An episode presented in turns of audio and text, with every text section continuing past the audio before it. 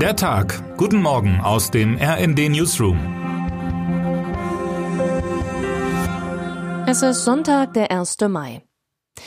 Kleiner Rückblick in den Bundestagswahlkampf 2021. Damals heißt es im Parteiprogramm der Grünen, Exporte von Waffen und Rüstungsgütern an Diktaturen, menschenrechtsverachtende Regime und in Kriegsgebiete verbietet sich. Stattdessen wirbt die Partei für die Kontrolle von Rüstungsexporten, einen neuen Abrüstungsschub und die politische Entschärfung von Konflikten. Monate später hat sich das Bild etwas geändert. Die Grünen gelten innerhalb der Ampelkoalition als stärkste Befürworter von Waffenlieferungen für die Ukraine. CSU-Chef Markus Söder warf der Partei am Wochenende vor, zu große Sprünge zu machen. Manche Grüne erinnerten ihn gar an Waffenlobbyisten, stichelte Söder. Auf dem kleinen grünen Parteitag, der gestern in Düsseldorf stattfand, waren viele Rednerinnen und Redner deshalb wohl bemüht, den Eindruck zu korrigieren, als sei aus den einst pazifistischen Grünen ein Hort von Waffennarren geworden, berichtet Markus Decker. Man werde immer eine Friedenspartei bleiben, versicherte Parteichef Omid Noripur und auch Bundesaußenministerin Annalena Baerbock wegen eines Wahlkampfauftrittes in Schleswig-Holstein, der nach einer Attacke mit Buttersäure abgesagt wurde, nur per Videobotschaft zugeschaltet betonte, ja, das haben wir noch nie diskutiert, das steht in keinem unserer Wahlprogramme drin. Aber wenn die Welt sich ändert, davon bin ich zutiefst überzeugt, dann müssen sich auch unsere politischen Antworten verändern.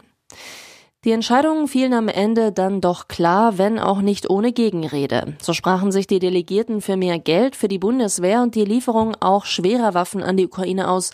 Das 2-Prozent-Ziel der NATO für Rüstungsausgaben lehnte die Friedenspartei aber ab greift Moskau von Transnistrien aus an. An dieser Stelle wächst derweil die Sorge vor einer neuen Front im Krieg gegen die Ukraine.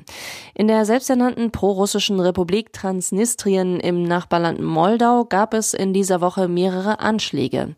Sie könnten Moskau als Vorwand für eine Okkupation dienen, Schon vor Beginn des russischen Angriffs auf die Ukraine hatten es Militärexperten für denkbar gehalten, dass die Russen einen Brückenschlag von der ukrainischen Hafenstadt Odessa bis zu der nur noch 40 Kilometer entfernten Südspitze von Transnistrien versuchen würden, um so den gesamten Südraum der Ukraine zu besetzen. Termine des Tages.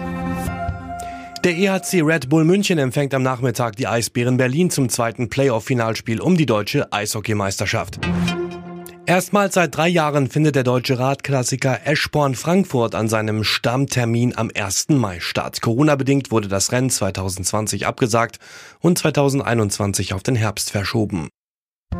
Was heute wichtig wird. Der Deutsche Gewerkschaftsbund hat den Tag der Arbeit am Sonntag in diesem Jahr unter die Überschrift Gemeinsam Zukunft gestalten gestellt. Bei der Hauptkundgebung in Berlin soll der Vorsitzende Rainer Hoffmann auftreten. Bundeskanzler Olaf Scholz wird bei der DGB-Kundgebung in Düsseldorf erwartet. Neben den DGB-Veranstaltungen stehen vor allem in Berlin und Hamburg zahlreiche weitere Veranstaltungen an. Von Motorrad- oder Fahrradkorsos über Corona-Proteste bis hin zu vor allem Aktionen der linken und linksradikalen Szene. Und jetzt wünschen wir Ihnen einen guten Start in den Tag.